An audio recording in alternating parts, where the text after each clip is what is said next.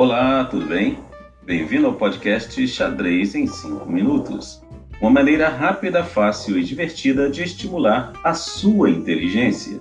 Eu sou Cláudio Ferreira, instrutor de xadrez e pedagogo. Bem, chegamos ao podcast número 4 e, em primeiro lugar, eu gostaria de agradecer a sua audiência e dizer que certamente nós vamos fazer muitos outros podcasts abordando tática, estratégia, jogadas, curiosidades relacionadas ao jogo de xadrez, sempre com o objetivo de levar de uma maneira rápida, fácil e divertida o jogo dos reis, ou o rei dos jogos de inteligência para muitas pessoas. Neste podcast falaremos sobre peões ou alma do xadrez. Mas o que é isso? O gênio francês da música xadrez, André Philidor, disse certa vez: Os peões são a alma do xadrez, e de sua boa ou má colocação depende muitas vezes o resultado de uma partida. Vejam, os peões são a alma do xadrez, e de sua boa ou má colocação depende muitas vezes o resultado de uma partida. Esta frase retrata bem a grande importância que a peça mais simples, mais singela do xadrez possui, e algumas propriedades únicas, como não arrepender-se. Não arrepender-se? O que eu quero dizer com isso? Que o peão é a única peça que não volta, que não pode voltar, pois seu movimento limita-se a avançar em linha reta.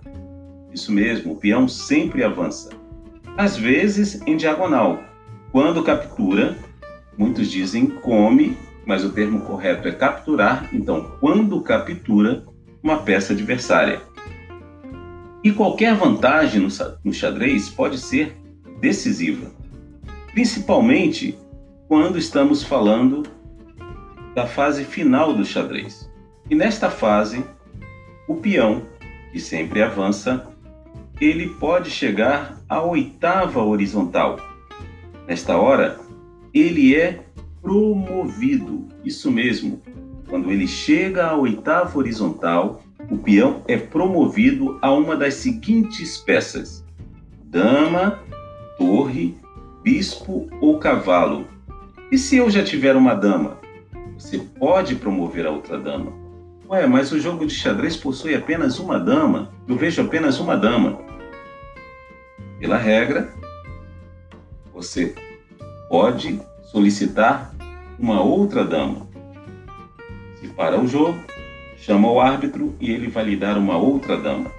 Então, se você já tem uma dama e faz uma outra, você fica com uma grande vantagem. E se nenhum dos dois adversários tiver uma dama, aquele que a faz primeiro certamente terá muita chance de vitória. Bem, a escolha das peças fica a critério do jogador que promove o peão. Feito? Entretanto, na maioria das vezes, se escolhe a dama por ela ter uma grande força, ser a peça de maior movimentação no tabuleiro de xadrez. Os grandes campeões de xadrez ao longo da história foram grandes finalistas. Então, eles sabiam utilizar, mover muito bem os peões, especialmente na fase final do jogo, né? destacando que o xadrez tem três fases: abertura, meio jogo e final, que vamos ver com mais detalhes posteriormente. Mas os grandes campeões de xadrez sempre souberam movimentar bem os peões, especialmente na fase final do jogo. Agora eu vou falar sobre as regras do peão. O peão, ele sempre avança uma casa para frente, algo que já falamos aqui. Ao ser jogado pela primeira vez, ele pode avançar duas casas, qualquer um dos oito peões, na primeira jogada pode, não é obrigatório. Você tem o direito de avançar duas casas e o peão não pode ser movido para trás.